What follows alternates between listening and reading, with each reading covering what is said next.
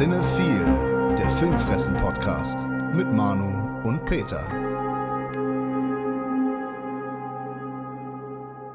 Moin, liebe Cinephile Psychos und Filmfressen-Familie. Wir sind's, die Benzinpreise der deutschen Filmpodcast-Unterhaltung. Moin, Peterchen. Moin, das heißt, wir steigen konstant, stetig? Wir sind auf einem absoluten Hoch. Aber dieses Hoch, das wird immer höher gehen, ich sag's dir. Ja, das ist jetzt das Neue, wo es sich einpendelt wahrscheinlich, ne? Ey, ganz ehrlich, ich guck gerade mit Staunen auf die Benzinpreise. Dies, das ist ja fern von äh, Gut und Böse. Genau wie unser Podcast Cinephil. Mhm. Und damit herzlich willkommen. Ich freue mich. Ja, aber ich bin ja begeisterter Bahnfahrer. Ich liebe die öffentlichen Verkehrsmittel. Natürlich. Jeder, der mir auf Social Media folgt, weiß das. Besonders die äh, Nähe zum Volk, ne? Was? Der Pöbel? Was ist mit dem Pöbel? Die Nähe zu ihm. Ja, ja, ich bin ein, ein Mann des Volkes, genau. Genau, Ja, ja. Wir sind ja nicht so abgehobene Stars, ne? Also wir, sind- wir sind ja schon, ja, also, ne, wir sind ja schon Megastars, kann man ja schon sagen. Und vor allem sehr bescheiden. Ja, ich wollte gerade sagen, wenn man dich manchmal so reden hört, ne, da ist schon jemand abgehoben. Deswegen schaltet man ja ein, um uns reden zu hören. das ist ja die Sache. Wir haben gar kein langes Wochenende gehabt, aber ich bespreche gleich trotzdem ganz kurz einen Film, der Long Weekend heißt. Kurz zuvor kleines Roundup zu den Serien. Wir haben nämlich kein langes Wochenende gehabt, weil wir viel gearbeitet haben. Wir haben wieder viel für unseren YouTube-Filmkanal Filmfressen aufgenommen. Content erstellt. Genau, Content vorbereitet, erstellt und so weiter. Da habe ich natürlich am Wochenende aber noch ein bisschen die Zeit genutzt, eine weitere Folge Pam und Tommy zu gucken. Aha, Ich finde diese Serie super. okay. Ja, macht total Spaß. Ich kann jetzt auch nicht viel Neues dazu sagen, aber ich bleibe am Ball. Ja, ich muss sagen, ich habe jetzt auch mal ein bisschen mich umgeguckt, so ein paar Szenen mal reingeschaut. Tommy Lee hier, wie heißt der Schauspieler nochmal? Sebastian Stan. Der macht das echt hervorragend. Ja, beide. Äh, Lily James auch super. Ja, von ihm habe ich mehr gesehen. Besonders am Schlagzeug, das sah echt ziemlich geil aus. Ja, habe ich ja auch schon gesagt, letzte Folge, glaube ich, ne, dass er obenrum, Oberkörper, macht er sehr gut. Ja. Also er spielt da auch richtig und er imitiert vor allem ihn, wie er spielt. Mhm. Ja, ist echt cool. Bei Chucky bin ich noch nicht weitergekommen, aber ich habe The Woman in the House Across the Street from the Girl in the Window zu Ende geguckt. Trotz des langen Titels. Ja, ja, ja. Hier intern im Haus auch The Woman genannt, aber ich sag so gerne The Woman in the House Across the Street from the Girl in the Window. Mhm. Also fantastischer Titel. Also ich habe jetzt auf jeden Fall die Serie The Woman in the House Across the Street from the Girl in the Window. habe ich auf jeden Fall zu Ende geguckt. Ja, sehr löblich, ohne es zu haspeln. Ja, und wir haben es zu Ende geschaut, die Serie. Und du hast ja schon prognostiziert, dass mir das dann gut gefallen wird. Mhm. Und das ist auch so. Natürlich, wie soll es auch anders sein? Ich fand es sehr witzig. Ja, auch die Auflösung. Es, es geht irgendwann ganz gezielt in eine Richtung und man weiß ja, wenn man die Serie kennt, weiß man ja schon, dass es eigentlich nicht sein kann. Mhm. Zu offensichtlich. Und dann nimmt das irgendwie so eine ganz völlig abstruse, bescheuerte, aber nicht mal eine Kurve, einfach so eine Abzweigung, äh, komplett woanders hin, Mhm. in den völligen Schwachsinn und das ist super. Also total schön und entlarvt somit eben diese ganzen bescheuerten Genrevertreter, Ja. die das eben ernsthaft verkaufen und äh, Ja. ja, die Serie, weiß nicht, die darf sich das erlauben, weil sie eben genau weiß, was sie macht. Ja, okay. Oder ich äh, hätte gesagt, es ist ein Prequel zu Halloween von einem betrunkenen David Gordon Green. Äh, müsstest du mir jetzt bitte nochmal erklären, da wäre ich dankbar, ich weiß nicht genau, was du damit meinst. Das ist doch der, die neuen Halloween-Filme gemacht hat. Ja, ja, ich weiß. Und die Auflösung hier in der Serie ist ja schließlich das, was wir am Anfang von Halloween sehen, die, was den Killer angeht. Ach so, meinst du das? Ja, Ja. ja, gut. Also da gibt es ja auch zig andere Filme auch noch, ne, die das auch schon mal Ja, ja, klar. ähnlich gedingst haben. Genau. Ich bin heute wieder sehr eloquent unterwegs. Wenn du dann schon bei Serien bist, dann äh, packe ich noch kurz was dazu von All of Us Are Dead. Da bin ich jetzt nicht groß weitergekommen, aber da hat sich jetzt auch mal etwas gezeigt, was viel zu selten in den Serien oder in Zombie-Filmen allgemein aufgegriffen wird. Und zwar Mutationen. Ah. Ich komme jetzt gerade auch nicht mehr auf den Namen von der äh, Z-Nation, genau, so hieß die Serie. Mhm. Die hatte ich vor, weiß gar nicht, acht Jahren oder so ist die angelaufen. Da hatte ich auf jeden Fall die ersten drei, vier Staffeln gesehen. Und da haben sie auch schon damit so ein bisschen gearbeitet und vor allem ging es dann auch so um Art Hybriden, ne? Also so Menschen, die gebissen wurden, angefallen wurden von Zombies, aber sich nicht direkt verwandelt haben, aber von den Zombies nicht als Menschen angesehen werden und demnach halt auch nicht mehr angegriffen werden. Mhm. Und solche Geschichten werden jetzt hier aufgegriffen, weil ich sehr cool finde. Das finde ich ist auch Mehrwert, was das Zombie-Genre halt noch haben kann. Und von daher bin ich jetzt äh, sehr gespannt, wohin das läuft, weil das natürlich ganz eigene äh, Dynamiken jetzt unter den äh, Figuren halt bringt, weil vermeintlich tote Jugendliche hier in, dem, äh, in der Highschool oder College, was das auch immer war, ja, jetzt quasi dann zurückkommen und sich unter den Zombies frei bewegen und gar nicht mal groß auffallen, weil sie halt quasi trotzdem, da sie ja mal angefallen wurden, wie Zombies aussehen. Ah, ja. Ich bin gespannt. Irgendwann werde ich die bestimmt auch nochmal anfangen zu schauen. Aber die Zeit ist begrenzt. Ja. Wir müssen ja auch noch ne, diese ganzen Podcasts und Videos hier auch noch schneiden und, und, und vorbereiten und, ach, noch Arbeit. Da will ich, und diese andere Arbeit, da will ich gar nicht drüber sprechen. Und vor allem natürlich auch Geschenke nachholen zu gucken. Ja, ja, ja. Ich, ich hatte vor, vor einiger Zeit Geburtstag, vor 39 Jahren. Der einzige. Genau, und vor kurzem jährte sich dieser und da hast du mir ein paar Filme geschenkt, wie Mhm. immer, natürlich. Ja. Und ein Film war auch, das ist ein Klassiker, sozusagen ein moderner Klassiker aus dem Jahre 1978, ein australischer Film namens Long Weekend. Und äh, den habe ich endlich mal gesehen. Ich Sehr kannte schön. den noch nicht. Der ist gut. Sehr schön.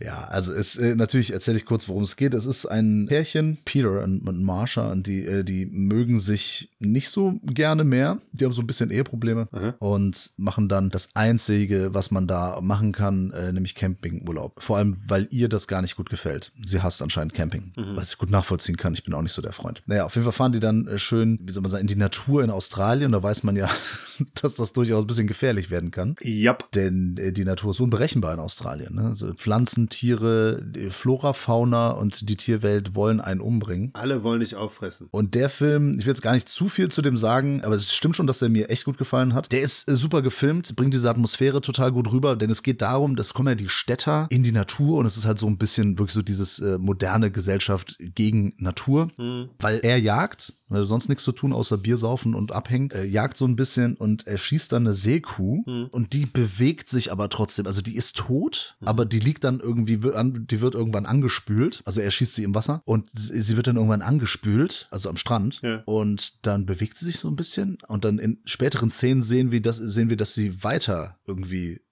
Sie, sie liegt woanders Okay. und hat eine Spur hinter sich. Aber wir sehen es halt nicht. Und die Tiere drehen halt auch langsam durch. Ne? Vögel greifen sie an, äh, Mhm. sonstige Wildtiere. Und äh, ja, das hat so ein bisschen so die Vögel-Vibes von, von, Ja. von Hitchcock. Das äh, wird halt immer bedrohlicher, bis sie irgendwann halt die Flucht ergreifen. Und also viel mehr kann man halt wirklich auch so zu der Geschichte nicht sagen.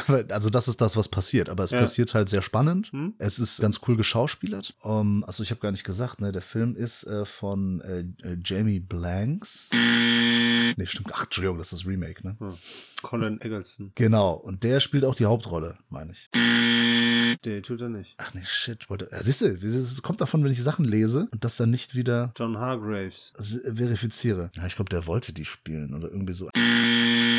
Ach, fuck, ich weiß es nicht mehr. Naja, auf jeden Fall ist das wirklich ein sehr cooler Genrebeitrag, ein außergewöhnlicher Film, zu Recht. Ein moderner Klassiker, wie gesagt, spannend, geil in Szene gesetzt, cool gespielt. Hm. Ohne jetzt da wirklich, ne, wenn ich jetzt Details erzähle, so dann ist halt der, Witz. ja, verloren. ist der Witz des Films auch verloren. Das ist auf jeden Fall eine Empfehlung. Es gibt aus dem Jahr 2008 noch ein Remake, Hm. eine sogenannte Neuverfilmung. Das du aber nicht gesehen hast, oder? Habe ich nicht gesehen. Kann man sich wahrscheinlich auch schenken. Ja, ich wüsste jetzt nicht, außer dass da, da vielleicht neuere Sehgewohnheiten bedient werden und dass vielleicht die Effekte, das sind schon echte Tiere, ne? Ja. Zum Großteil. Also da kommen jetzt keine Animatronics oder so zur Geltung. Hm. Weiß jetzt nicht, was der Grund dafür ist, das neu aufzulegen. Vielleicht haben sie noch irgendwie einen neuen Aspekt. Wenn nicht, ist es einfach nur Cash Grab und keine Ahnung. Ist jetzt aber kein Creature-Feature im eigentlichen Sinne. Äh, ja, irgendwie schon eigentlich. Okay. Würdest du Birds, äh, hier die Vögel, auch als Creature-Feature bezeichnen? Ja, warum nicht? ja, ne? doch, durchaus, ja. Ja, warum nicht? Sagen wir mal, Tierhorror könnte man sagen, ja. Ja. Es gibt halt Tiere, die da dem Menschen bedrohlich werden. Und das ist quasi die Natur schlägt zurück. Okay. Die Eindringlinge aus der Zivilisation, da, schl da schlägt sie zurück, die Natur. Hatte keinen Bock drauf. Die werden an ihren Platz verwiesen. Wo sie hingehören, du Idiot. Ja. Klaus Kinski, also die Leute, die jetzt das Zitat von Klaus Kinski nicht kennen, ähm, So blöd kann keiner sein! die verstehen jetzt nicht, was wir gerade blödes Zeug geredet haben, aber egal.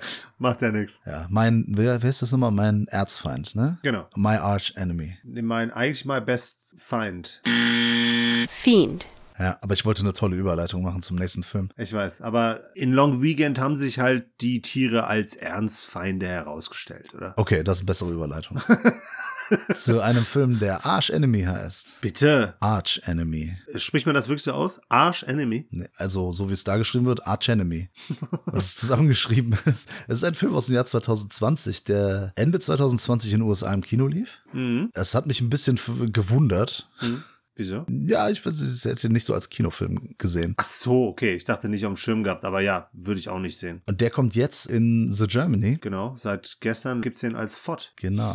Video, Video on Demand und er kommt auch noch auf physischen Medien raus. Koch Films, Hm? schöne Grüße, haben uns den zugänglich gemacht. Genau. Weil ich nachgefragt habe. Ich fand den Trailer eigentlich ganz witzig, fand ihn sehr interessant. Mhm. Hab gesagt, hm, dürfen wir den begutachten, dürfen wir den äh, mal haben, dann können wir da mal drüber sprechen. Haben einen Link bekommen. Mhm. Ja. Und mussten den dann auf Deutsch schauen. Ja, leider. Ja, mein Gott, ganz ehrlich, bei dem Film hat das jetzt auch nicht mehr groß was kaputt gemacht. Gab's im Trailer schon die animierten Sequenzen? Nicht, dass ich wüsste. Okay. Die haben mich etwas überrascht. Okay, die haben mich auch super überrascht, weil ich habe die ganze Zeit das Gefühl gehabt, dadurch versuchen sie so ein bisschen die Produktionskosten zu schmälern. Ne? Also überall da, wo man halt bombastische Action hätte sehen können, hat man halt animiert. Aber da bin ich jetzt auch schon zu weit. Ja, ja, genau. Äh, worum geht's denn? Es geht um einen Obdachlosen, den Max. Der wird hier gespielt von Joe Manganiello. Yellow, ja. Ist der Ehemann von Sofia Vergara. Ach, ernsthaft? Mhm. Guten Geschmack bewiesen, auf jeden Auf Fall. jeden Fall, genau. Ja, wir sind schon eine Zeit lang zusammen und auch verheiratet. Ihn kennt man auch noch. Der hatte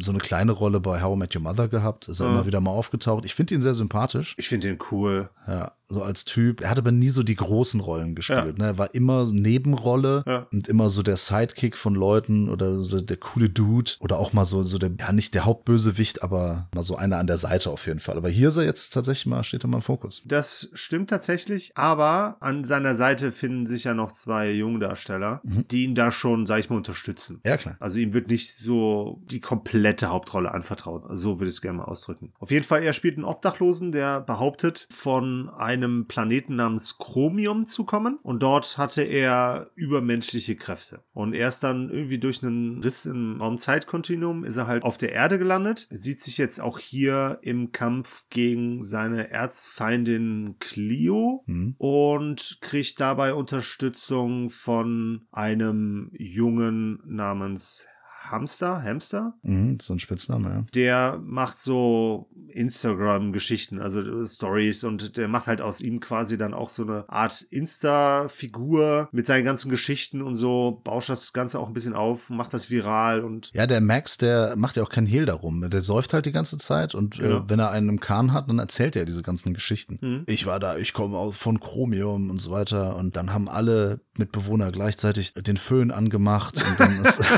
der Planet explodiert. Ja. Ja, das stimmt natürlich nicht. Alle Fans schmunzeln, aber er erzählt das halt die ganze Zeit und dieser Hamster, der auch eine Schwester hat, Genau. die sich um ihn kümmert, die ihn so ein bisschen von der Straße weghalten möchte. Was ironisch ist, ne, weil sie selber Drogen dealt quasi. Genau, das ist total äh, krass. Ne? Ja. immer, ja, gut, ne? tu das, was ich sage, nicht das, was ich mache. Genau. So äh, könnte man das sagen, ne? wie das eben große Geschwister, also ältere Geschwister oder halt Eltern auch äh, sagen häufig, Ja. Na, eigentlich auch recht damit haben. Aber er filmt alles mit dem Handy und macht dann da so, so auf Social Media Influencer-Typ halt. Genau, genau. Die, die Frage, die jetzt quasi im Raum steht, und die ist halt auch schon berechtigt, weil der Max halt hier von keinem wirklich ernst genommen wird. Keiner glaubt ihm das, ne? Wieso auch? Hm. Er versucht das dann auch indirekt zu beweisen, damit er in Ruhe gelassen wird, weil er eigentlich die Geschichte hinter sich lassen wird, wird aber ein bisschen vom Hamster so ein bisschen, der redet dem das auch ein bisschen ein, weil er halt diese Geschichten haben will. Ja, der Hamster, der möchte da auch gerne, dass das wahr ist. Genau. Ne? Also ne, wer nicht, ist ja spannende, ist ja eine spannende Geschichte. Das Richtig. ist ja das gleiche mit diesen Verschwörungsmythen, mit diesen Verschwörungserzählungen. Ne? Ja. Natürlich möchten das viele Leute wahrhaben, das ist auch viel interessanter. Ja, klar. Das ist ja viel spannender als die Realität. Ja, und sonst hätten wir auch keine Geschichte. So ist es. So, und dann geht's halt hier quasi darum herauszufinden, ist er wirklich von diesem Planeten, beziehungsweise gibt es diesen Planeten, gibt es seine Erzfeindin Cleo, ja und so weiter und so fort. Ja, das hat mich ein bisschen gewundert. Ich kann mich jetzt nicht mehr deta detailliert an den Trailer erinnern. Ja, Ich habe den angeguckt und ich, oh, das ist eine nette Idee. Ne, so ein Anti-Superhelden-Film, so, ne, so diese Vibes hatte ich so Ja. ein bisschen. Vielleicht Super von James Gunn oder irgendwie. Ich wusste nicht, dass es darum geht. Kick-Ass. Ja, Kick-Ass Comic-Verfilmung. Ja, so, Mhm. so genau so. So ein bisschen diese Vigilante-Geschichte oder so ein bisschen dieses, so in, in der Realität verankert. Es gibt eine übermenschliche Figur, Hancock vielleicht auch noch. Ist so, so, Stimmt, So, ja. so ein Film. Ich wusste nicht, dass es in die Richtung geht, dass wir auch so ins Zweifeln kommen. Also, dass Mhm. es überhaupt generell die Frage gestellt wird, also ist das echt, was er sagt oder nicht. Ja. Bin nach dem Trailer der Meinung gewesen, das ist schon so. Ja. Fand aber den Ansatz total cool. Ja. Zu sagen, ja, man weiß gar nicht, ne? Erzählt er hier Scheiße oder nicht? Weil irgendwann kommt auch der Hamster ins Zweifeln. Genau. Weil der äh, Max nämlich ziemlich viel komisches Zeug erzählt und eigentlich die ganze Zeit nur besoffen ist und irgendwie auf Wände einprügelt. Und Ja. klar, hat manchmal übersinn, äh, was übersinnlich, aber ist schon manchmal sehr, sehr stark. Aber gut, Leute im betrunkenen Zustand können ihre Kraft ja auch nicht immer Richtig. komplett einschätzen. Deswegen, Für mich war so ein bisschen der Fried Max. Also der kam so ein bisschen rüber wie der Fried Barry. Nur halt reduziert in den psychedelischen Ausschweifungen hier. Ne? Aber was so Aggressivität angeht und der Rausch halt an sich auch, weil der wirklich die ganze Zeit nur säuft und dann äh, wild um sich schlägt. Aber ja, es war schon eine äh, interessante Prämisse. Was ich dann auch sehr überraschend fand, war das, was wir eingangs schon angesprochen haben, dass der dann halt teilweise, beziehungsweise immer wenn es dann halt um den Planeten Chromium geht und äh, seine Geschichten, das sehen wir dann in der Regel alles animiert. ja, das sieht cool aus. Ja, ist auf jeden Fall mal was Ungewöhnliches. Es sieht ein bisschen aus wie Cell-Shading. Ja, stimmt. Ne? Am Schluss nutzt er das tatsächlich auch ganz interessant. Für mich sah es aber tatsächlich lange Zeit so aus, als würden sie hier Produktionskosten versuchen einzusparen. Ja, das ist das Problem. Also ich, ich finde ein paar Sachen gut. Ne? Ich mag äh, Joe äh, Manganiello. Ich, ich finde die Farben cool in dem Film. Mhm. Die Farbgebung. Ja. So die, dieses, was ist das? Neon, äh, Neon Pink. Oh, Pink. Keine Ahnung. Genau. Neon Blau. Magenta. Natürlich, genau, Tele Deutsche Telekom würde sagen Magenta, ne? Genau. Keine Ahnung. Selbst als Bonner. Ja, aber wirklich, lila fällt da außen wirklich vorne. Ja, Pink und okay. Magenta, das sind die zwei, die man. Und Ja, Ja. Es, ist, es ist ein bisschen rosa. Okay, ich Genau. möchte mich jetzt am Valentinstag auch nicht mit dir darüber streiten, was jetzt mehr rosa ist und was nicht. Ja, alles Gute zum Valentinstag übrigens, bitte. ebenso, Manu. Zeitpunkt, Dankeschön. Zeitpunkt der Aufnahme ist ja äh, Valentinstag. Richtig. Äh, der Tag, dem Karl Valentin gedacht wird. Und dem Phallus-Symbol natürlich. Richtig, richtig. Apropos Phallus-Symbol, Glenn Howerton spielt The Manager. Das ist ähm, einer, der in äh, It's Always Sunny in Philadelphia. Aha, Kennst du nicht? kenn ich nicht. Schade. Die Fernsehserie. Du weißt doch, dass das für mich so meistens außerhalb meiner Reichweite ist. Außerhalb meiner Blase. Das ist auf jeden Fall der Dennis aus It's Always Sunny in Philadelphia. Eine sehr, sehr lustige Serie mit sehr krudem Humor, die es irgendwie nicht so in Deutschland, außer jetzt in dieser Internetbubble, irgendwie nicht so erfolgreich geschafft hat.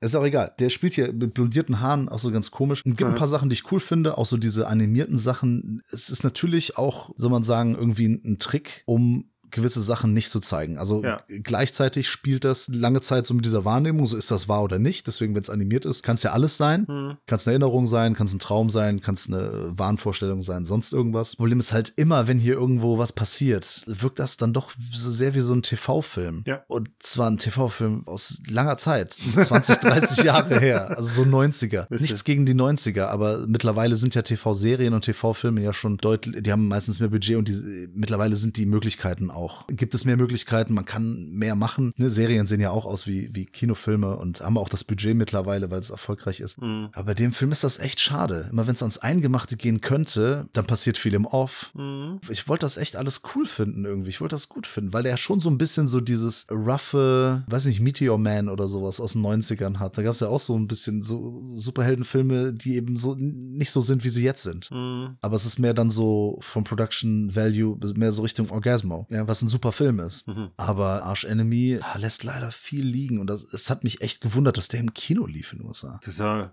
Ich kann mir auch nicht vorstellen, dass der da groß was eingespielt hat. Aber ich meine, der ist auch direkt als äh, Video on Demand rausgekommen. Aber ich fand tatsächlich auch so das große Problem, das der Film hatte, war vor allem, dass die Geschichte um die Schwester von einem Hamster, die Indigo. Indigo, genau, dass die letztlich so gar keine wirkliche Relevanz hatte. Also die Geschichte um diese Drogen, Mafia und so weiter und so fort. Wobei, gut, der Chef ja dann schon da irgendwo involviert war, aber das war ja dann mehr Zufall als, also das war dann schon echt konstruiert und hatte aber so gesehen eigentlich keine wirkliche Bedeutung. Ja, da ist viel behauptet und du sagst es schon konstruiert. Ich bin da ganz ehrlich, ne, ich habe da zwischendurch auch nicht mehr durchgeblickt.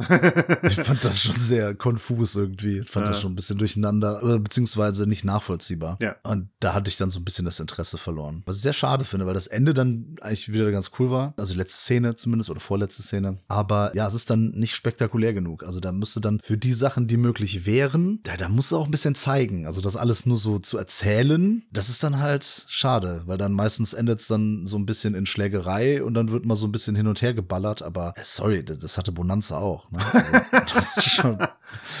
Das sind andere Zeiten. Ja, das ist richtig. Das finde ich halt sehr schade. Also der Film ist stets bemüht, aber kommt leider nicht voran. Also fand ich sehr schade. Finde ich wirklich vergeben, vergebene Chance. Auf jeden Fall, weil besonders Joe Manganiello, hätte es tatsächlich mal verdient, in der Hauptrolle dann halt auch in einem vernünftigen Film mitzuspielen. Ja, und auch glänzen zu können. Ja, das genau. Problem an dieser Rolle ist ja, er ist halt die ganze Zeit so ein Penner, der rumläuft. Okay, später hat er dann einen coolen Anzug, dann sieht er auch so ein bisschen Punisher-mäßig aus und denkt so, ja, wäre auch ein cooler Punisher, weil er so Frank Grillo-mäßig aussieht. Ja, Sieht er vom Typ ähnlich. Ja, zumindest mit dem Bart. Ja, Genau, und äh, Joe ist ja halt auch eine Kante. Mhm. Aber dann ist äh, so das Problem, er hat halt nicht so wirklich viel zu tun in dem Film. Ja. Ne, weil dann immer wieder doch Hamster und Indigo eine Rolle spielen und dann sind wir doch wieder bei den Bösen. Und ich denke so, ja, also, bis, also mehr als äh, so besoffen rumlaufen. Genau. Gegen Ende, okay, verteilte man ein paar Schläge und so und einmal rastete er aus bei dem Auto, aber das ist halt Mhm. leider ein bisschen wenig. Auf jeden Fall. Wie du würde ich ihm eine Rolle wünschen, äh, in der er einen Film tragen kann. Und Ja. Ich glaube, dass er Das könnte. ja, dass er vielleicht schauspielerisch nicht so fähig ist, aber in Richtung The Rock vom Mhm. Charisma könnte er das machen. Ja, ich meine, das ist ja von der Rollenanlegung her hier ja auch gegeben. Aber es ist Ja. dann wirklich zu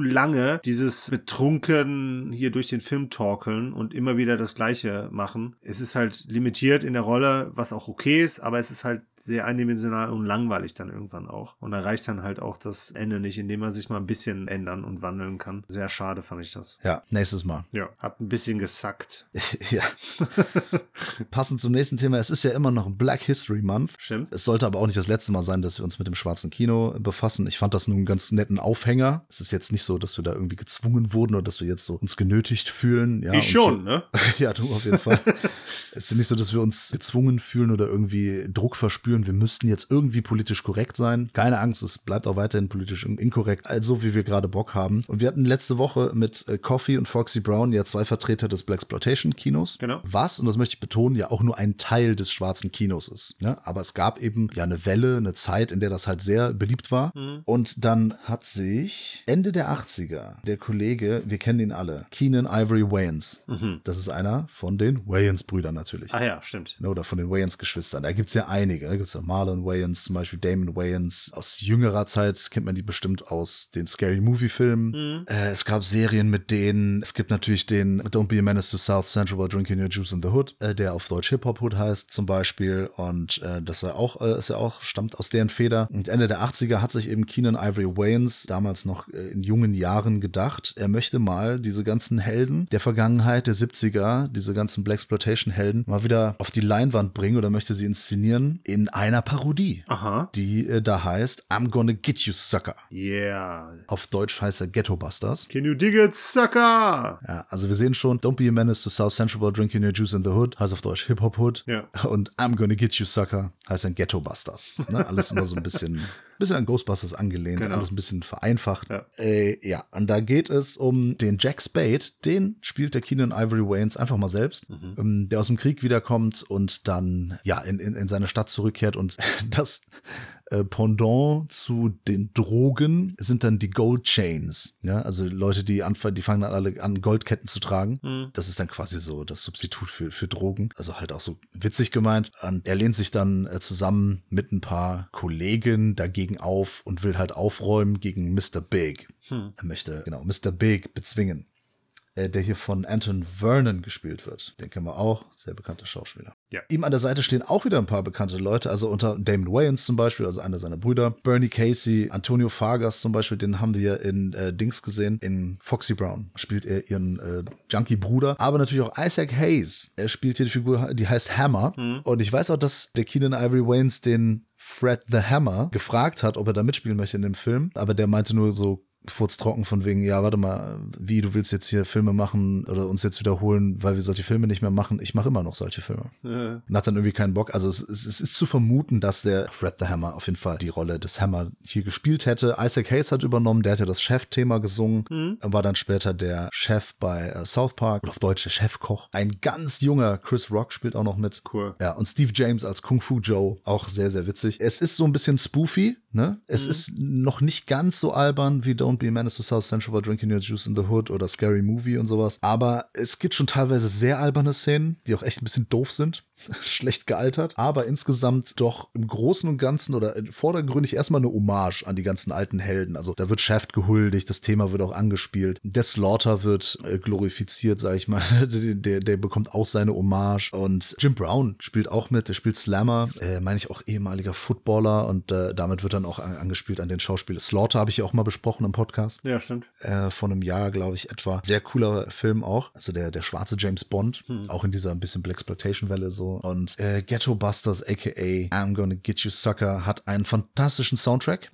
Ne? Wird bestimmt natürlich von Funkmusik, äh, die ich ja auch gerne mag, aber es gibt auch ein sehr cooles Hip-Hop-Rap-Thema, hm. das sehr lustig ist. Insgesamt bin ich bei dem Film so sehr zwiegespalten. Okay. Ja, weil es ein paar Szenen gibt, die sind echt ganz cool. Und manche Sachen, also ich habe den halt jetzt zum ersten Mal gesehen. Wenn ich ihn damals gesehen hätte, würde ich ihn wahrscheinlich anders wahrnehmen und hätte wahrscheinlich noch so ein, hätte er noch so einen Nostalgiebonus von mir bekommen. Klar. Aber da sind so viele Sachen, ja, die man natürlich aus Die nackte Kanone kennt, die man aus Airplane kennt, hier eine unglaubliche Reise im verrückten Flugzeug und, und Raumschiff und die man aus diesen ganzen Verarschungsfilmen kennt. Das reißt dann aus heutiger Sicht nicht mehr so viel Bäume aus, aber ich gebe natürlich extra Punkte für, für das Herz, was da drin steckt, mhm. für die Schauspieler und ja, bin da ein bisschen zwiegespalten. Finde es teilweise echt albern, aber manche Szenen waren auch cool. Mit The Hammer wäre es noch besser geworden wahrscheinlich. Alles ist besser mit The Hammer.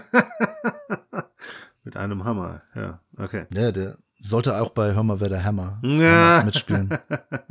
eigentlich. Und der war eigentlich auch die Erstbesetzung für einen Sledgehammer, oder? ja, natürlich. Okay. Ja. ja, schade. Weil letzte Woche hat's ja, war es ja quasi von beiden überaus begeistert, ja, besonders von Foxy Brown. Ja. Jetzt schon ein bisschen ernüchtert, Ter. Das stimmt, ja. Dann, boah, muss ich eigentlich so weitermachen, ne? Wird's jetzt nüchtern? Nein, nüchtern nicht. Ich bin immer stets betrunken. Aber ich habe nicht gewusst, ja doch, ich habe gewusst, dass Blackula einer der großen Vertreter des Black Exploitation ist, dass der auch einen guten Ruf genießt, aber ich wusste nicht wieso, weil ich den Film bis dato noch nicht gesehen hatte. Mhm. Ist das bei dir anders? Nee, ich habe den auch nicht gesehen. Okay. Ich hielt ihn mal auf einer Messe in Oberhausen, ja. bei der wir ja öfter mal zugegen waren, also einmal im Jahr. Jetzt gibt es die ja so nicht mehr, äh, Corona und alles. Ja. Äh, hielt ich ihn in der Hand, ich hätte ihn einmal beinahe mitgenommen und habe ihn dann doch nicht mitgenommen. Okay. Ja, ich, ich werde die mir im Zweifel wahrscheinlich trotzdem holen, auch wenn ich ein bisschen ernüchtert bin. Also zunächst einmal. Ich habe gesehen Blackula aus dem Jahre 1972 und das ist quasi eine etwas ironische Variante von Bram Stokers Dracula. Hier ist es so, dass ein afrikanischer Prinz, der hier von dem William Marshall gespielt wird. Ist aus Zamunda, der Prinz. genau auf jeden Fall, der besucht im späten 18. Jahrhundert in Siebenbürgen, also in Transsilvanien, mhm. den Grafen Dracula. Der will den, glaube ich, irgendwie als Verbündeten im Kampf gegen den Sklavenhandel gewinnen. So, das Ganze geht aber ein bisschen schief. Der Vampir ist rassistisch und beißt ihn und belegt ihn mit dem Fluch. Dann werden die beiden irgendwie eingemauert. Das weiß ich auch gar nicht mehr so, das habe ich irgendwie nicht so ganz verstanden. Auf jeden Fall stehen sie dann knapp zwei Jahrhunderte später wieder auf. Der wird dann auf jeden Fall umgetauft äh, zu Blackula und führt dann als Vampir, als äh, Fürst der Dunkelheit dann eine Terrorherrschaft. Also ich habe dann auch nicht so ganz verstanden, ob das dann wieder in den USA ist. Ich gehe mal stark von aus, dass sie auf jeden Fall in die USA reisen, weil ich mir nicht vorstellen kann, dass in der Zeit in Transsilvanien so viele Farbige gelebt haben. Das ist sehr unwahrscheinlich. Wahrscheinlich heutzutage noch nicht mal so. Genau. Aber es, nimmt der Film sich denn ernst? Nicht so richtig. Das ist schon mal schön. Ja, genau. Also, ne, also das, das Ironische, das passt schon. Das ist schon eher satirisch hier gemeint. Der spielt natürlich auch schön mit den Motiven und der William Marshall, der ist auch ein cooler Dracula, wie ich sagen muss. Und wenn du den siehst, du hast ja bestimmt schon mal auf Bildern gesehen, ja. kommt ja eher so ein bisschen als Mischung aus Werwolf und Vampir rüber also Dracula, also so ein Vampirwolf quasi, weil der halt so auf einmal starke Behaarung hat, wenn er mutiert. Also wenn er Zähne zeigt, dann kriegt er halt eine schöne Gesichtsbehaarung. Ne? Auf einmal Bart und die Wangen werden ganz haarig. Ja, Sieht äh, mhm. äh, ein bisschen äh, lustig aus. Äh, aber William Marshall spielt den sehr cool. Ist auch tatsächlich das größte Highlight des Films, weil der das mit seiner Präsenz, mit seinem Charme, mit seiner, ähm, mit seinem Brech sehr gut rüberbringt. Ne, so, so auf der einen Seite so ein bisschen dieses Adelige, aber auf der anderen Seite auch das Verführerische und das Diabolische. Ne, weil ja dann quasi dadurch, dass er halt Vampir geworden ist, ja quasi eine neue Charaktereigenschaft auch irgendwo dazu kommt, weil er ja dann auch ganz andere Fähigkeiten hat. Verspürt auf jeden Fall nur den Drang danach, halt quasi eine Armee zu erschaffen. Also er ne, sorgt dafür, dass dann halt viele umgewandelt werden in Vampire, dadurch, dass er sie beißt. Mhm. Parallel haben wir dann halt noch eine Geschichte um eine Dame, die hier von der Pam Greer gespielt wird, in die er sich so ein bisschen verliebt. Verständlich. Sie wird halt quasi seine neue Muße und wird quasi auch von ihm durchweg beschützt. Muse. Was habe ich gesagt? Muse. Muße? Ja. Okay. Muse? Mousse Schokolade. Genau. Mousse Schokolade. Das war rassistisch, Was? Wieso? weil sie schwarz ist. es gibt auch weißes Mousse Schokolade. Echt? Ja, klar. Das wusste ich nicht. Es gibt alles, was es in schwarz gibt, gibt es auch in weiß, Peter. Es gibt weißes Lion, es gibt weißes Twix, weißes Snickers. Es gibt sogar einen schwarzen He-Man, den Anti-He-Man. Gibt's, ja? Okay. Ja, wenn wir es auf äh, Süßigkeiten und so äh, reduzieren, äh, dann mag dem so sein. Ja, das Ende ist dann albern. Aber da kann ich bei dir nie einordnen. Ist das dann gut oder nicht? Das Ende fand ich echt blöd. Okay. Tatsächlich. So hin und wieder tolle Situationen, weil auch hier natürlich wieder viele Darsteller dabei sind, die nicht besonders gut schauspielern können. Das dann halt für sehr witzige Dialoge sorgt. Dann haben wir einen ganz fantastischen Ohnmachtsanfall von einer weißen Dame in dem Fall, die auf den Blackula trifft und erstmal eine halbe Stunde schreit und dann in Ohnmacht fällt während er sich in Zeitlupe auf sie zubewegt. Sehr lustig, Okay. aber auch ein bisschen nervig, weil die Frau echt lange und sehr laut schreit. Dann äh, haben wir natürlich so Situationen wie, also beziehungsweise dann haben wir natürlich auch Features wie ne, Musik. Ne, ist ja auch teilweise echt äh, ein bisschen funky, ist für das Thema dann vielleicht ein bisschen unpassend, aber ne, würde ich jetzt auch noch unter dem satirischen Aspekt äh, durchgehen lassen. Aber was dann auch Kostüme in Anführungsstrichen angeht, ne, also Kleidung und so, natürlich sehr cool, was, äh, was die äh, Schwarzen hier wieder tragen, so dass dann halt auch ein Blackula mit seinem Cape auch überhaupt nicht auffällt, weil die halt alle total extravagant gekleidet sind. Dann, was er sehr zum Unterschied von vielen anderen, ich sage jetzt mal in Anführungsstrichen weißen Verfilmungen dieses Stoffes halt macht, ist, dass äh, sehr viele weibliche Vampire hier auch eine Rolle spielen. Ah ja. Und zwar auch eine größere Rolle spielen, was ich auch wieder positiv finde, weil die Frau in den Filmen ja eigentlich immer relativ in den Hintergrund gerät. Das war hier tatsächlich mal ein bisschen abweichend nicht der Fall. Und sie schaffen es dann zumindest am Anfang, hatte ich das Gefühl, das hat dann später leider wieder die Bedeutung verloren. Das hätte ich gerne etwas näher in die Geschichte integriert gesehen. Voodoo, da stellen sie anfänglich nämlich auch einen Bezug her. Hm, das ist eigentlich eine coole Idee. Ja, auf jeden Fall. Und damit wird dann halt auch in der ersten, in den ersten Szenen, ich weiß jetzt gar nicht mehr wie lange, wird halt auch gearbeitet. Später, glaube ich, kommt das auch mal wieder vor. Aber es hätte halt ein bisschen cooler noch in die Handlung mit eingewoben werden können. So dass ich letztlich ein Gesamtbild habe, in dem es ein paar sehr coole Dinge gibt. Marshall, ein paar sehr lustige Situationen und dann halt das, was halt Credits eh schon verdient, was diese Filme angeht, aber insgesamt dann doch irgendwie zu uninteressant und zu selten schwarzhumorig auf hohem Niveau. Schwarzhumorig, äh, pun intended, oder? Nein, in dem Fall nicht. Ja, dass es dann nicht insgesamt so ausgewogen ist, dass ich mich hier komplett mit anfreuen konnte. Okay, habe ich also jetzt nichts falsch gemacht, indem ich ihn nicht gekauft habe damals. Naja, ich würde tatsächlich ja sagen. Schade, aber äh, würde ich gerne noch einen kleinen Nachtrag zu Ghetto Busters machen, den ich Ja. jetzt sehr allgemein besprochen habe. Mhm. Wollte jetzt noch eine Szene noch hervorheben, die ich sehr cool fand, Ja. die mir eingefallen ist. Äh, da gibt's so ein äh, Büro eines Widerstandskämpfers. Okay. Auch immer wieder so ein Thema, ne? So hier äh, schwarze Faust hoch, Black Panther und so weiter und so fort. Und der, also unser Hauptcharakter, der Jack Spade, auch so ein geiler Name, Mhm. äh, der kommt dann halt dahin und das Coole ist, dass dieser Widerstandskämpfer halt die ganze Zeit vom Widerstand redet, aber wenn es dann darum geht, wirklich was zu tun, Mhm. dann doch sehr zurückhaltend ist. Mhm. Also dann doch eher nur labert. Das fand ich sehr schön mit einer sehr guten politischen Botschaft. Und er ist mit einer Weißen zusammen, interessanterweise beide Kinder weiß.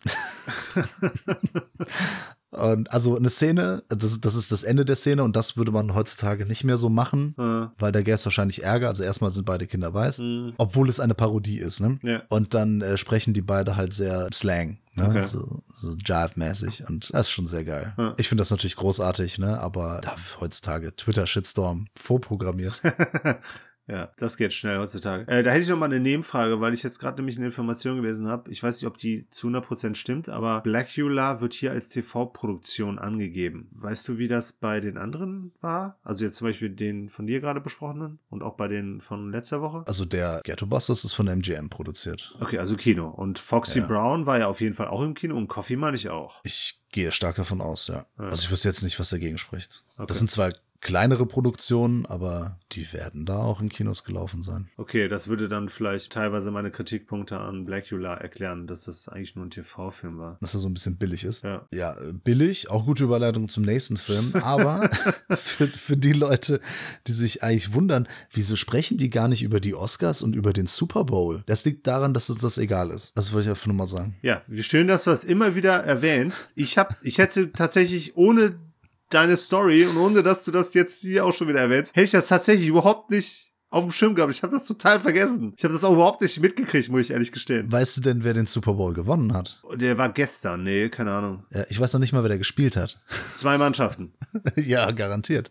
Aus der NFL gehe Genau. ich stark von aus. Ja, nee, ich finde äh, Football, American Football finde ich auch cool. Ich fühle mich auch sehr gut. Es ist viel besser als Fußball oder Basketball oder so. Ich fühle mich auch persönlich besser, wenn ich sage, ich habe den Super Bowl gesehen. Fühle ich mich ein bisschen erhabener. Fußball und Basketball, das ist so für den Pöbel. Man ist schon ein besserer Mensch, glaube ich, wenn man American Football einmal im Jahr guckt äh, beim Super Bowl. Und dann schön so mit, mit so äh, Fingerfood, ne? So ein bisschen Burger, ha Hamburger, so ein bisschen äh, Fried Chicken, äh, äh, Chicken McNuggets und so ein paar Chicken Wings, Barbecue Sauce und so. Da fühle ich mich besser als Mensch. Ja, da ist man auf jeden Fall was ganz Besonderes, natürlich. Ich fühle mich den anderen auf jeden Fall überlegen. ja, das tust du so oder so. Ja, absoluter Oscar.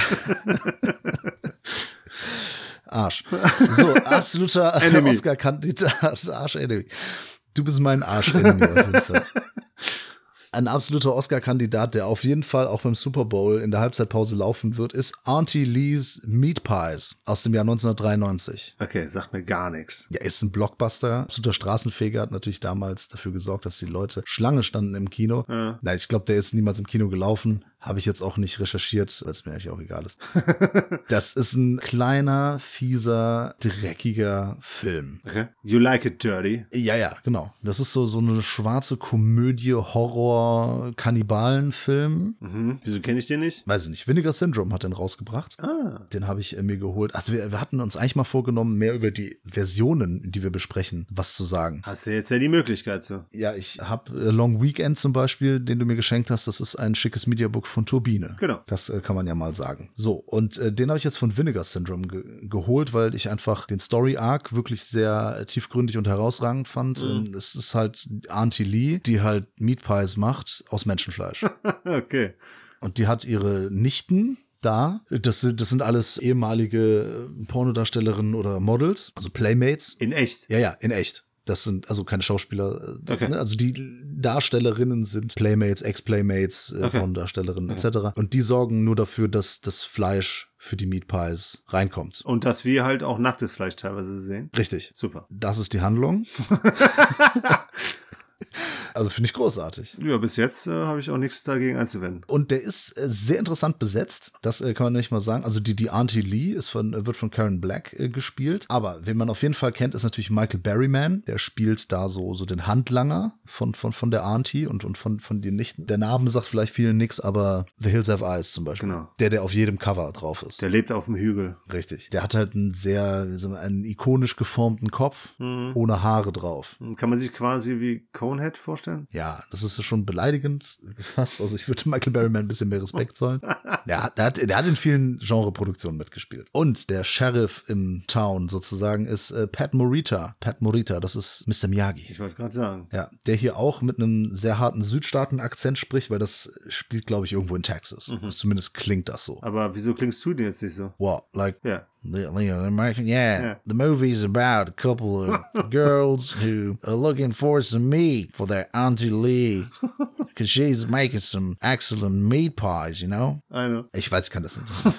War schon okay. War in Ordnung, ne? Okay. Und der ist, das muss man halt sagen, ne? Der ist leider nicht ganz so blutig, wie ich mir den erhofft habe. Mhm. Man sieht viele Leichenteile, so gerade in der Küche. Äh, Es gibt schon Blut, aber die Splatter-Szenen sind sehr weit verteilt über den ganzen Film. Mhm. Also beziehungsweise am Anfang sehen wir ein bisschen was. Dann sehen wir ganz lange Zeit gar nichts. Außer mal so ein bisschen rumgeflirte und ein paar nackte Brüste, was auch, auch natürlich cool ist, aber von so einem Splatter-Horrorfilm erwarte ich mir dann so ein bisschen mehr. Und am Ende ist es wieder cool. Das ist das äh, größte Problem des Films, dass der halt in der Mitte echt einen Hänger hat. Scheiße. Ne, das, der Anfang ist cool, das Ende ist cool, das ist auch lustig. Hm. So ab dem dritten Drittel gibt's sehr coole Szenen, die so richtig psychedelisch abdriften. Okay. Es kommt halt so eine, so eine, so eine Metal-Band, also Metal in Anführungsstrichen, so, die, so diese Heavy-Metal-Hairbands, ne, so dieses, ja, so Mötley Crew-Verschnitt halt, ne. Die kommen dann da in das Haus und so mit Spandex, ne, Spandex, Hosen und, und tupiertem Haar und sowas und werden dann da verführt von den Mädels und das ist ganz cool, weil die verschwinden mit denen in so Zimmern und in dem, dann wird's halt völlig abgefahren, weil das sind total krasse Farben. Dann ist so ein richtiges Bühnenbild, das eine mit so einer riesigen Schlange und der legt sich dann da aufs Bett und so und dann geht's auch so ein bisschen ab. So ein bisschen Richtung Arsch-Enemy? Also von den Neonfarben schon, Ja, ja, aber nur, ja. dass hier alle möglichen Farben in Neon sind. Okay. Äh, das meinte ich mit psychedelisch. Ja. Und das muss man sagen, also dafür, dass der Film äh, sonst nicht viel zu bieten hat, der ist super geil gefilmt. Mhm. Also die Kameraarbeit ist wirklich herausragend, vor allem für so einen kleinen, dreckigen, miesen Film. Okay. Ja, und dann diese, diese Psychedelic-Szenen da, die finde ich halt super cool. Das Ende kommt dann relativ abrupt und auch nicht sonderlich überraschend, aber Pat Morita ist halt cool. Mhm. Äh, Die Auntie Lee ist halt ganz witzig und, und so ein paar von, von den Nichten. Ja, ist halt ganz nett. so in manchen Szenen. Also es gibt, also es gibt halt durchaus Sequenzen, da denke ich so, ach cool, ey, das mit so ein paar Leuten und an Halloween-Abend und so, das wäre schon irgendwie witzig. Aber der Weg dahin ist manchmal lang. Mhm. Und das ist äh, schade. Okay. Ja, aber da, dafür sieht er ziemlich cool aus, der Film. Und äh, die Edition. Die ist natürlich super schön, ja. Ist sie quasi genauso wie die New York Ninja? Nein, das ist jetzt nicht so, so eine fette Box, sondern das ist einfach so, so ein Slip. Ah, okay. Case, Ah, okay. so, so ein, so ein Pappschuber, Ja. der aber hochwertig ist, das Ja. muss man sagen. Das ist halt dicke Pappe, Ja. die ist matt und dann das Relief, so die Schrift und so, das ist dann in glänzend. Ja, okay. Also das mit so 3D-Druck. Mhm. Und die haben für den, für den Film halt ein schönes neues Cover ähm, gemalt oder malen lassen. Es ist aber auch das Originalcover, also es ist auch ein Wendecover drin. Das ist halt alles cool, ne? Und die Qualität ist halt super. Ja. Ne? Also wie gesagt, das ist ein kleiner, mieser, dreckiger äh, Low-Budget-Film, aber der erstrahlt da wirklich in, in Glanz und Gloria, Mhm. wirklich in vollkommen neuen Licht. Wie gesagt, am Ende, so ich hatte wirklich gehofft, dass jetzt so ein, so ein völliges Splatter-Finale kommt und dass, dass der Film mit so einem Knall endet. Das ist leider nicht ganz so. Es gibt halt schon so ein paar blutige Szenen. Ich will das nicht alles erzählen, ne? Aber Ja. ja, ich hätte da noch so ein paar mehr Extremitäten rumfliegen gern gesehen. Aber es ist schon teilweise eklig und ich glaube, besonders auch für Vegetarier oder Veganer wird das eklig sein, äh, allein dieser, diesen Fleischwolf immer in Nahaufnahme zu sehen. Mhm. Vollkommen abgesehen davon, dass es Menschenfleisch ist. Sieht einfach eklig aus.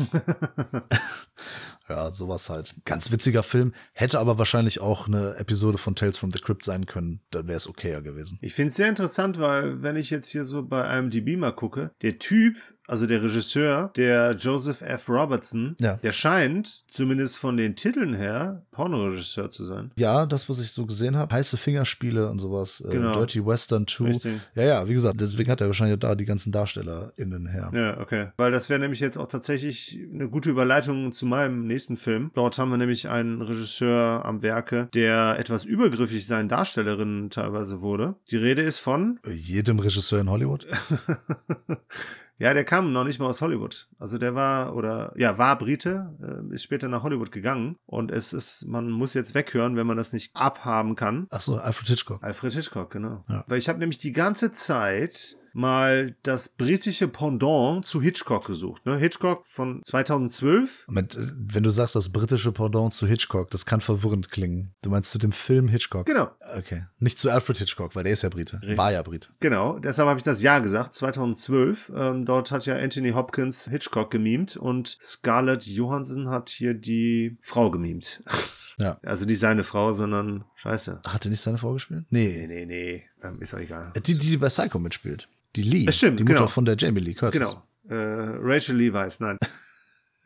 oh fuck, Janet Lee. Janet Lee, genau. So. Aber hier geht es nicht um Janet Lee, sondern um T. Hedren. Also wir haben hier einen gewissen Herrn, den wir auch, glaube ich, alle kennen. Hoffe ich zumindest. Wenn nicht, schleunigst nachholen, was der so an fantastischen Rollen gespielt hat. Moment, wen? Alfred Hitchcock. Toby Jones. Ach so, okay, der. Ja. Wir haben den Darsteller Toby Jones, der hier Alfred Hitchcock mimt. Und wir haben Sienna Miller, die T.P. Hedren mimt. Toby Jones passt auf jeden Fall schon mal so vom Ja, schon. Ist halt nur relativ dünn. Kleinen. Also, Nee, aber ich glaube, groß war der Hitchcock jetzt auch nicht gerade. Ich glaube, so von der, von der Physiognomie her ist der, war der, Anthony kam Dean aber schon sehr näher. massig rüber immer. Genau. Ähm, und das musste der Toby Jones hier auf jeden Fall durch Maske in Anführungsstrichen halt, ne? Mhm. Prosthetics oder was auch immer hier äh, halt, muss halt kaschiert werden. Auf jeden Fall. Es ist eine, eine etwas andere Art und Weise, Herangehensweise der Hitchcock mit, äh, mit Anthony Hopkins. Der war ja schon in gewisser Hinsicht ein bisschen kritisch, aber der hat ja ein bisschen mehr so auch beleuchtet, äh, wie das Verhältnis zu seiner Frau war. Ne? Weil man sagt ja auch so, hinter jedem großen Mann steht eine große Frau, ohne den der Mann halt niemals so groß sein könnte. Ne? Also so von wegen, ne? Solange die Frau ihren Mann unterstützt, ne, kann er halt überhaupt erst zu dem werden, was er ist oder war oder was auch immer. Und wir wissen ja alle, überliefert ist ja, dass seine Frau also eine sehr große Stütze für Hitchcock war, ihm sehr viel geholfen hat, besonders was Drehbuch angeht, was äh, Entscheidungen angeht und so weiter und so fort. Das hatte Hitchcock damals, also der Film, beleuchtet. Hier beleuchten wir eher das Verhältnis von Hitchcock mit äh, T.P. Hedren am Set von Birds und dann später äh, an Marnie, weil sie in zwei aufeinanderfolgenden Filmen für ihn damals äh, gespielt hat. Die Geschichte mit seiner Frau, also das Verhältnis mit seiner Frau, hat hier auch eine zentrale äh, Rolle, aber am wichtigsten ist natürlich, wie er mit dem The Girl umgegangen ist. Und dieser Film ist fantastisch. Ich wusste damals schon, ich will den unbedingt schauen, weil ich halte Toby Jones für einen der größten. Also ich mag den richtig gerne. Finde den großartig. Der hat den Hitch auch super gespielt. Sienna Miller hat die T-Patron sogar vielleicht sogar noch mal besser gespielt. Dazu komme ich aber gleich, weil da es einen ganz besonderen Kniff gibt. Was den Film so großartig macht, ist, dass er von der britischen Seite ist. Ne? Also es ist eine britische Produktion. Es ist ein britischer Regisseur, hauptsächlich britische Darsteller. Und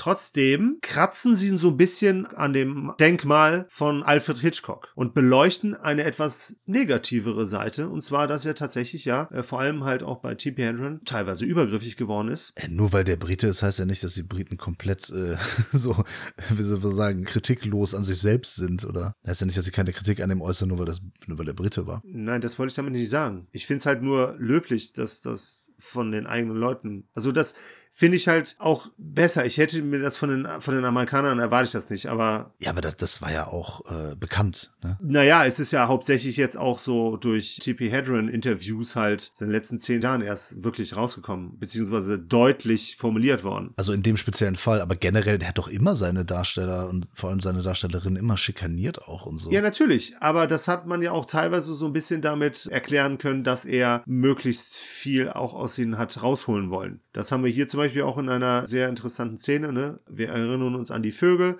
wo T.P. Hedren halt in ein Zimmer geht, äh, vermeintlich leer ist. Sie geht rein und dann auf einmal stürzen tausende Vögel auf sie ein. Und wir sehen halt in dem Film genau diese Szene, wie es dazu gekommen ist, wie diese Szene gefilmt wird und was daraus resultiert. Und das wurde sogar hier in dem Film sogar noch etwas verharmlost. Weil die Sache ist halt, der Hitch ist halt hingegangen. Ne? Man hätte sagen können, so von wegen, weil er das halt realistisch haben wollte. Aber wenn man mal drüber nachdenkt, der hat, das ging über mehrere Tage, einige Stunden, in denen T.P. Hedren sich wirklich den Attacken, in Anführungsstrichen, von Vögeln, von echten Vögeln halt aussetzen musste. Ja. Und das ging halt quasi bis hin zu einem, Anführungsstrichen, Nervenzusammenbruch. Aber was halt sehr interessant ist, ist, wie er hier quasi die komplette Beziehung darüber hinaus auch noch formuliert, weil sie im ersten Film schon von ihm schon so schikaniert wurde. Sie wurde teilweise auch sexuell belästigt von ihm. Das sieht man hier in diesem Film auch. Grenzt auch schon ein wenig an Vergewaltigung, ohne die richtige sexuelle Kompetente, also keine Penetration etc. Hm. Weil der Film auch immer wieder so ein bisschen schildert, dass er eigentlich eher impotent war und deshalb ihm das auch eigentlich gar nicht möglich gewesen wäre, was das jetzt natürlich nicht verharmlost, was er gemacht hat. Ja, der hat das aber auf anderen Ebenen Genau, dann genau. ausgelebt und ja sowieso immer so sehr enge Beziehungen zu seinen Darstellerinnen gepflegt oder so dieses platonisch sehr, sehr eng. Total. Also bis auf Sex hat der quasi, ist er mit denen umgegangen, als wenn es seine Freundinnen wären. Genau. Oder als wenn es halt Partnerinnen wären. Richtig. Ne? Ja. Und vor allem halt auch dieses so, als würden sie ihm gehören. ja gut, das ist ja, das ist ja klar. Ja. Das ist ja normal. Genau.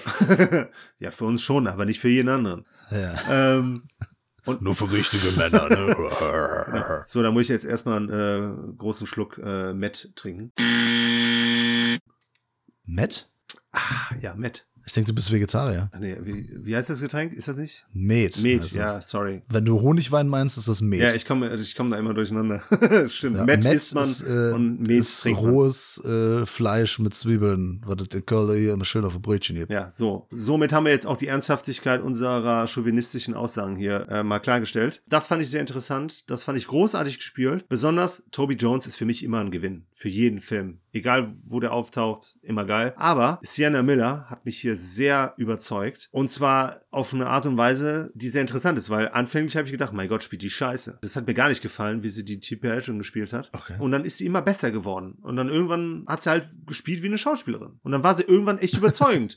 Ja, besonders dann halt auch, wenn es um die äh, sexuellen Übergriffe ging, wenn es um die Szenen am Set ging, etc. Und dann ist mir aufgefallen, so von wegen, ja, natürlich spielt er am Anfang beschissen, weil das keine Schauspielerin war. Die T.P. Hedron war ein Model, die konnte nicht schauspielern. Ja, ja, das ist wie das mit Diane Kruger bei Inglourious Bastards, ne? wo, man, wo ich auch immer gedacht habe, so von wegen Gott, wie schlecht. Ja. Aber sie spielt ja eine Person, die versucht zu schauspielern, Genau. aber das nicht kann. Richtig. Ja. Und das, ja, muss man erstmal können. Und ich fand das äh, großartig, wie sie das hier geschafft hat, weil man halt wirklich krass diese Entwicklung sieht. Und am Schluss ist sie halt wirklich einfach eine gute Schauspielerin. Wie das halt T.P. Hedren in gewisser Form halt auch wurde. Sienna Miller ist mit Sicherheit noch deutlich überzeugender als das T.P. Hedren damals war, aber dennoch großartige Leistung. Äh, sehr cool, das war ein Film, der es tatsächlich ins Fernsehen nur geschafft hat, beziehungsweise es war nur ein TV-Film, der ist gar nicht in den Kinos gelaufen. Deshalb ist es auch sehr schwer, an diesen Film ranzukommen. Aber jeder, der die Möglichkeit hat, den Film zu schauen, sehr interessante, etwas andere Sicht auf den großartigen Hitchcock, der selbst mit diesen Geschichten ja bei mir jetzt nicht unten durch ist. Also beziehungsweise sein, sein Image hat natürlich schon gelitten oder hat schon immer unter sowas gelitten, aber seine Filme natürlich nicht. Du trennst die Kunst vom Künstler. Genau, total. Muss ich auch, weil ansonsten kannst du halt irgendwann gar nichts mehr gucken. Ne? Ja, das ist in der Tat richtig. Ja, da danke ich dir, dass du extra nach England geflogen Ja. bist und da am Fernsehen diesen Film geguckt Ja, hast. gerne. Das ist doch schon, das ist doch super. Ja, ist jetzt zwar zehn Jahre schon her, aber ich kann mich noch gut dran erinnern und habe jetzt endlich mal davon berichtet. Dann lass uns doch zum Patreon-Pick der Woche kommen und damit zum letzten Film, den wir in diesem Podcast besprechen, Mhm. zum Grand Finale. Mhm. Gewünscht hat sich das der Guess, Mhm. der liebe Guess von den Bewegtbildbanausen. Mhm. Schöne Grüße, die hatten letztens äh, Jubiläum, irgendwie 150.000. Folge oder so Ja. in diesem Jahr. Genau. Und da haben wir auch äh, mal kurz uns hören lassen. Korrekt. Blicken lassen ging ja nicht. haben wir mal Grüße da gelassen. Also hört, hört euch alle die 150. Episode an und auch natürlich alle anderen Episoden von den Bewegtbildbanausen, denn bei der 150. da sind die selbst gar nicht so viel zu hören. Oh, ist ja blöd. Da haben zwei Damen das Studio in Anführungsstrichen gekapert. Oh, das äh, klingt schon besser. Ja, und die sprechen dann über Filme. Und da haben dann so ein paar komische Leute wie wir, haben da Grüße dagelassen. Und der Guest hat sich gewünscht, den Film Joe aus dem Jahr 2013. Das ist der Joe aus dem Song Hey Joe, den Jimi Hendrix sehr bekannt gemacht hat, den er aber nicht geschrieben hat. Aha. Ja, und den Body Count auch gecovert haben. Auch in einer sehr schönen Edition. Das stimmt natürlich nicht. Es handelt sich um eine Romanverfilmung eines Buches, geschrieben von Larry Brown, das weder du noch ich gelesen haben. Ich kenne nur Dan Brown. Ja, ist der Bruder wahrscheinlich. Wahrscheinlich. Der Vater oder so. Der Sohn. Ja. Und der Heilige Geist Arm. naja, äh, Regie hat hier geführt äh, David Gordon Green, den kennen wir vor allem aus den vergangenen Halloween-Verfilmungen, die wir ja nicht so dolle finden. Hättest du ruhig ein Adjektiv geben können. Ja, habe ich doch. Nicht so dolle. Ein stärkeres. Doofen. Scheiße! Ja, die beschissenen äh, Halloween-Verfilmungen, die aber optisch cool sind. Der Mann versteht schon sein Handwerk, aber die Storys sind halt, ja, aus meiner Sicht, Kappes, aus deiner auch. Besonders der zweite war visuell sehr cool. Also viel mehr als das Visuelle hatte der aus unserer Sicht eben nicht zu bieten. Das sehen andere Menschen anders und das ist auch vollkommen okay so. Wir haben in Joe the Movie Hm. einen Film, den ich immer mal gucken wollte und jetzt endlich getan habe. Joe. Im Deutschen hat er diesen Zusatztitel Die Rache ist sein. Der so überflüssig Der ist. ist auch völlig bescheuert eigentlich. Der vermittelt einem was komplett anderes, als was der Film eigentlich ist. Ja, einen falschen Eindruck. Ja, es ist ein komplett falscher Eindruck, weil das mit die Rache ist sein, das kann man maximal für die letzten 10, 20 Minuten sagen, Ja. dass das da irgendwas mit Rache zu tun hat, aber Ansonsten gar nicht. das ist kein Rachefilm. Ja. Im engeren Sinne, aber auch nicht im weiteren Sinne. Und ähm, ja, Peter, worum geht's denn? es geht um Joe. Alles klar, dann äh, kommen wir direkt in die Analyse rein. Ja, also Joe ist ein Mann, also es spielt auch hier in äh, Texas, ne, meine ich. Die, sprechen alle so, als wenn das, wenn die in Texas sind. Also spielt in den USA. Das reicht für mich. Dass sie so sprechen. Ist alles das Gleiche. ja, total. Das Land ist, Land ist 5000 Kilometer breit und weiß ich nicht, wie tief. wie hoch, Wie keine Ahnung. tief. Ist alles das gleiche, jede Ecke ist gleich. Total. Ich weiß jetzt nicht mehr, wo das gespielt hat. Ist aber auch zweitrangig. Auf jeden Fall Südstaaten. Und das äh, Feeling kommt auch hier äh, komplett rüber. Und der Joe wird gespielt von äh, Nicolas Cage. Mhm. Kennen wir natürlich alle. Ein sehr guter Schauspieler, der in den letzten paar Jahren aber auch dann für seine Memes und eben für sein ausuferndes Overacting auch äh, bekannt wurde. Der steht aber zunächst gar nicht mal im, im Zentrum der Geschichte. Das ist nämlich eher der Gary. Und Gary wird äh, gemimt von Ty Sheridan. Das ist der Cyclops aus den X-Men-Filmen unter anderem. Aus den neueren X-Men-Filmen. Das könnte man vielleicht noch dazu sagen. Haben wir nicht was Cooleres? Ready Player One. Und Deadpool 2? Auch nicht viel cooler. Bei Deadpool 2 spielt er auch Cyclops in einer Szene. Stimmt. Ja, also da ist jetzt nicht so viel Gutes an sich äh, drin, aber The Card Counter, den will ich noch gucken, da spielt er nämlich auch mit. Ah. Und ach so, Mud, genau, aus 2012. Den habe ich sogar gesehen und ich kann mich leider nicht mehr erinnern. Mit Matthew McConaughey. juhu. Naja, und dieser Gary, der hat eine richtig beschissene Familie. Vater, Alkoholiker. Hm, Gewalttätiger Alkoholiker. Ja, das auch noch. Die, die Mutter guckt halt nur zu, die macht auch nichts. Die Schwester hat irgendwann das Sprechen eingestellt, weil die das auch alles nicht mehr aushalten kann. Und der Gary möchte ausbrechen, möchte sich emanzipieren von seiner schrecklich dysfunktionalen Familie und ist der Einzige, der dann sagt, okay, gut, ich, ich will arbeiten. Mhm. Ich will einen Job, gucken, dass hier Essen auf den Tisch kommt. Und diese Möglichkeit bekommt er durch Joe, der eben so Leuten im so Waldarbeit anbietet. Genau, der rodet quasi in Wald, streng genommen. Und da ist er dann der Jüngste und er stellt ihn an. Und sein Vater kommt da auch mal äh, kurz mit, aber der ist halt ein äh, Taugenichts. Mhm. Er ist halt Alkoholiker und kriegt sein Leben gar nicht auf die Kette. Und es entwickelt sich äh, so in die Richtung, dass eben der Joe so ein Vorbild wird für den Gary. Mhm. Ein Ersatzvater. Und das will der Joe auch eigentlich gar nicht wirklich, weil der Joe also in seinem Feierabend auch nichts viel anderes macht, als zu trinken. Um sich einblasen zu lassen. Genau, von Prostituierten Mhm. und eigentlich auch sein Leben gar nicht so viel besser ist, außer dass er halt einen Job hat. Ja. Aber er hat zumindest ein paar Prinzipien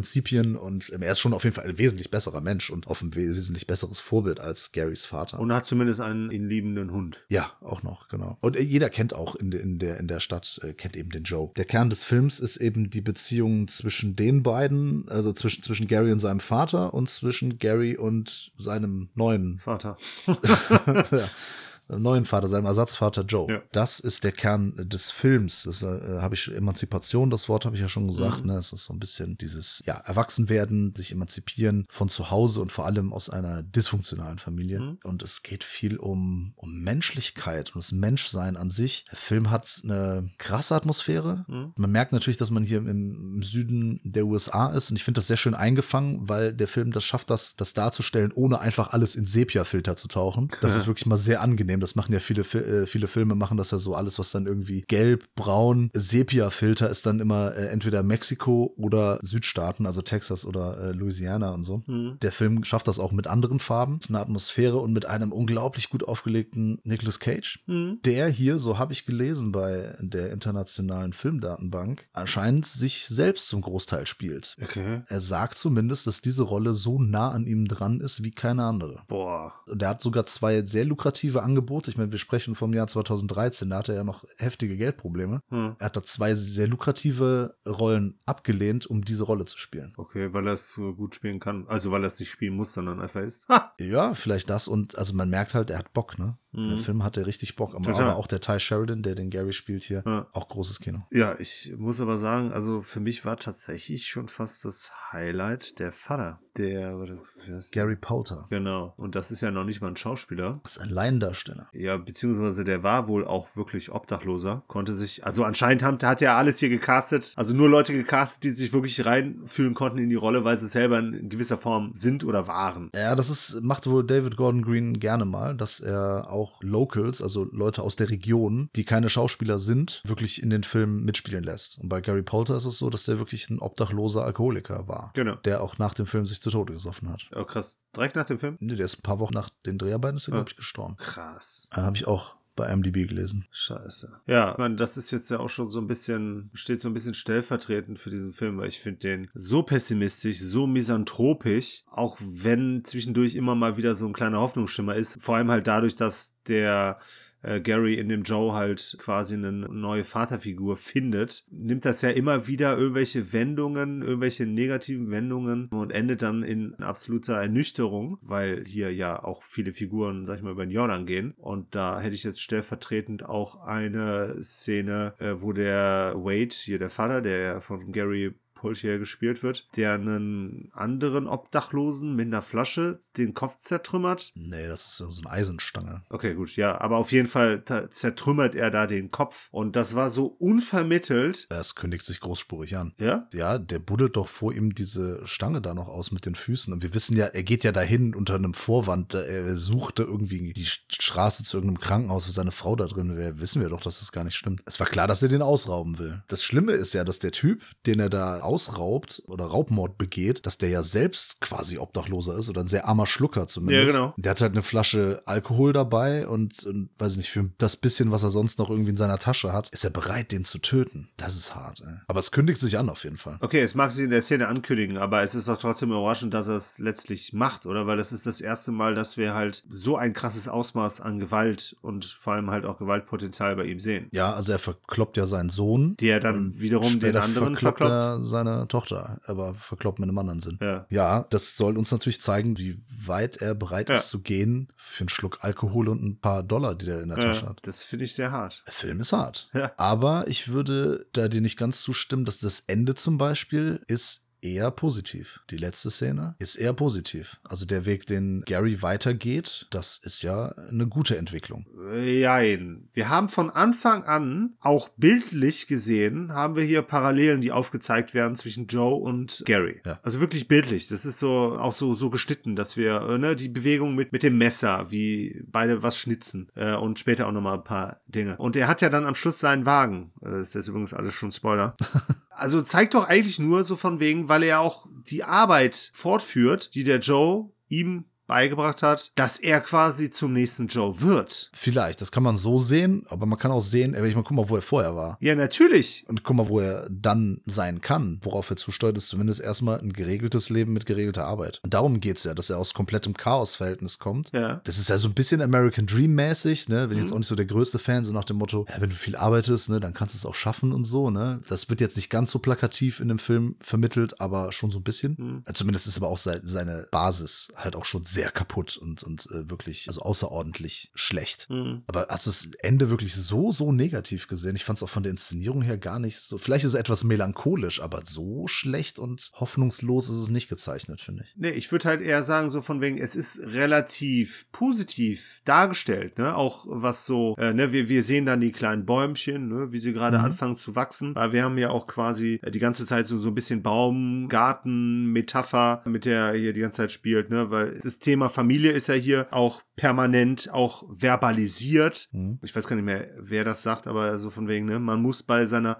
Familie bleiben, wird hier mehrfach gesagt. Aber das sah für mich am Schluss alles so im Vergleich zu dem davor so positiv aus, dass das so eine trügerische Sicherheit ist. Weil ich halt denke, dass man dadurch, dass man die ganze Zeit quasi zeigt, dass der Gary jetzt in die Fußstapfen von dem Joe tritt und wir das wissen, wie das beim Joe geendet hat, dass das bei ihm nicht anders sein wird. Finde ich eine sehr interessante Sichtweise. Ich habe das nicht so empfunden. Ja. Also ich würde dem Gary eher unterstellen, dass er nämlich gelernt hat und dass er wirklich fähig dazu ist und dass er was Besseres daraus macht. Aber das kann man auch anders sehen natürlich. Ne? Ich habe so empfunden. Ja, nee, also ich, ich, ich sehe auch beide als äh, völlig legitim an. Aber wir haben gar nicht so viel über Joe und seine Vergangenheit so richtig erfahren, oder? Nee, nicht so wirklich. Ne, vor allem was auch so Eltern angeht, also Elternhaus angeht. Also es gab einen Vorfall, das sagt er ja, der ihn ja ins Gefängnis gebracht hat. Ja, genau. Als er sich dagegen die Staatsgewalt Ja. gewalttätig aufgelehnt hat. Ja. Und das ist ja auch ein wichtiges Thema in dem Film. Mhm. ist, dass er ja da auch ein ganz ja, zwiegespaltenes, also sagen wir mal eher negatives Verhältnis hat zur Staatsmacht Äh, und auch da sich so ein bisschen als Opfer sieht. Also was auch klar ist, also die haben ihn da schon irgendwie sehr im Visier, mhm. obwohl eigentlich andere Menschen, er ist ja kein schlechter Mensch, er versorgt andere Menschen mit Arbeit, er kümmert sich um den Jungen, Mhm. er schreitet ein, zumindest später dann, wenn, wenn der Vater äh, da wieder übergriffig wird und so. Er hat ja auch noch so einen Feind, ne, der ihn da Genau. angeschossen hat und so und äh, er wird ja eigentlich von vielen Menschen gemocht. Ne? Es gibt ja so, so, ein, so ein Mädel, die zu ihm kommt und da irgendwie Schutz sucht bei ihm. Die Prostituierten sind da auch irgendwie ihm sehr wohlgesonnen. Mhm. Ja gut, das heißt jetzt nicht viel.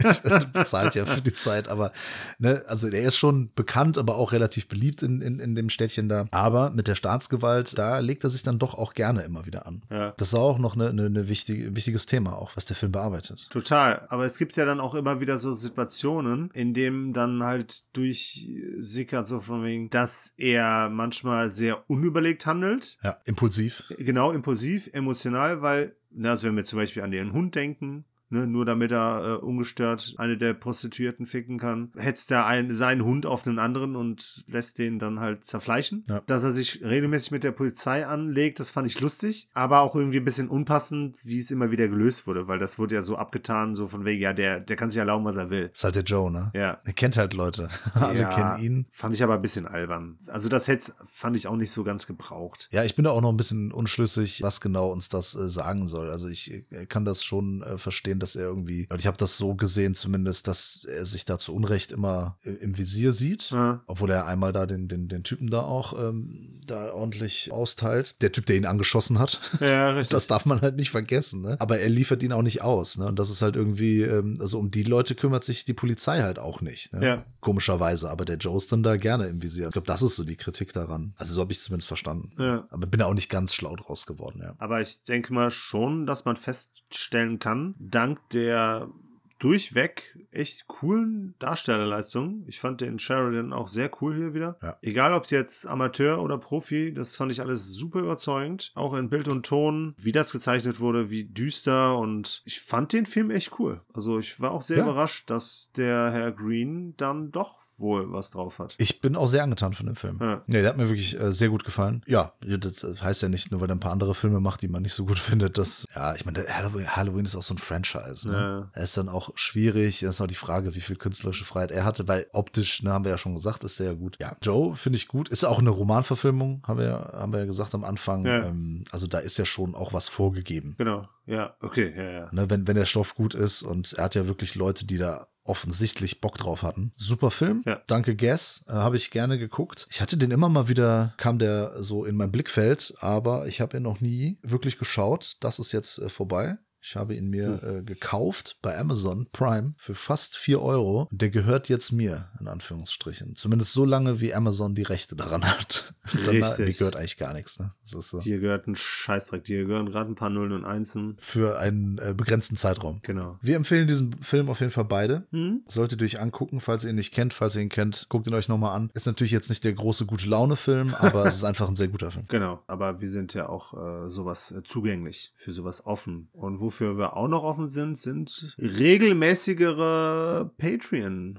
Wünsche, also ne, Wünsche unserer Patrons, denn die können sich ja quasi monatlich, egal welche Stufe, sich einen Film wünschen, der dann bei uns im Lostopf landet und dann halt, ne, wie jede Woche halt gezogen werden kann. Und ja, da sind noch ein paar Wünsche offen. Da sind wir natürlich äh, immer dankbar, wenn da Wünsche nachgereicht werden. Gerne natürlich nicht unbedingt Wünsche, bei denen wir jetzt hier 50 Euro für eine Deluxe Edition äh, ausgeben müssen, weil die äh, nicht anders zu besorgen ist. Genau, oder Out-of-Print-Sachen oder sowas. Also es sollte schon irgendwie zugänglich sein für einen fairen Preis. Genau. Mal so. Da freuen wir uns ja auch immer wieder. Wir haben ja regelmäßig darüber auch für uns Erstsichtungen, unter anderem den Joe, den wir ja, wie schon gesagt, äh, sehr cool fanden und ja, Potenzial besteht da, aber wir brauchen halt hin und wieder bisschen Nachschub. Da ist noch was offen. Ja, und da sind wir wieder am Ende des, dieses Podcastes zumindest. Da kommen noch ein paar sehr schöne Videos. Es kommt bald ein Quiz. Äh, Wir haben noch ein paar sehr schöne Filmchen für euch auseinandergenommen in Video-Review-Form, bevor es dann nächste Woche mit dem Cinephile Podcast weitergeht. Vielen Dank, Peter. Es war mir wirklich ein inneres Blumenpflücken.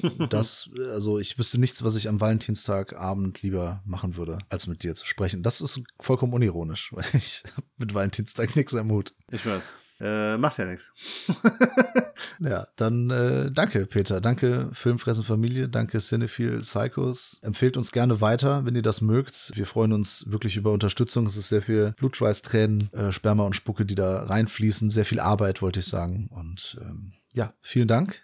Bis nächste Woche. Das ist ja auch quasi das Synonym ne? für Arbeit, äh, Sperma. Ja, es war mir auch eine sehr große Freude, natürlich wieder mit äh, dir über viele sehr unterschiedliche Filme diesmal wieder zu sprechen. Ich bin schon sehr gespannt, was wir da nächste Woche wieder auf der Uhr haben. Ich kann auf jeden Fall schon mal ankündigen, ich werde auf jeden Fall noch eine Serie äh, mithaben, die ich schon durchgeguckt habe, aber die hat jetzt hier nicht mehr reingepasst. Dann haben wir ja auf jeden Fall auch schon einen Patreon-Pick äh, gelost. Ne? Das machen wir ja quasi immer so live eigentlich im Podcast. Aber ich mache hier so eine Tombola und äh, mache in der Zeit das Mikro aus und habe dann hier schon gezogen und äh, ich sag nur, schnapp ihn dir, Jungen. Nee, da könnte jetzt jeder äh, denken, Spider-Man sei derjenige, aber wir haben einen schon wieder britischen Film gezogen. Was heißt schon wieder? Auf jeden Fall, Michael Caine spielt damit. Bin sehr gespannt, kenne ich noch nicht. Ist auch ein Original. Viele werden wahrscheinlich nur das Remake kennen. Ja, aber wir haben nächste Woche auch wieder ein sehr abwechslungsreiches Programm. Ich freue mich drauf. Wünsche mit allen Inhalten, die ihr bis dahin noch bekommt und äh, kriegen werdet, äh, ganz viel Spaß. Ne? Und vergesst nicht, uns zu liken, abonnieren und ein Patreon-Abo abzuschließen. Ich hoffe, einen schönen Podcast gehört zu haben und verabscheue mich bis in die nächste Woche. Na mach doch deinen Scheiß!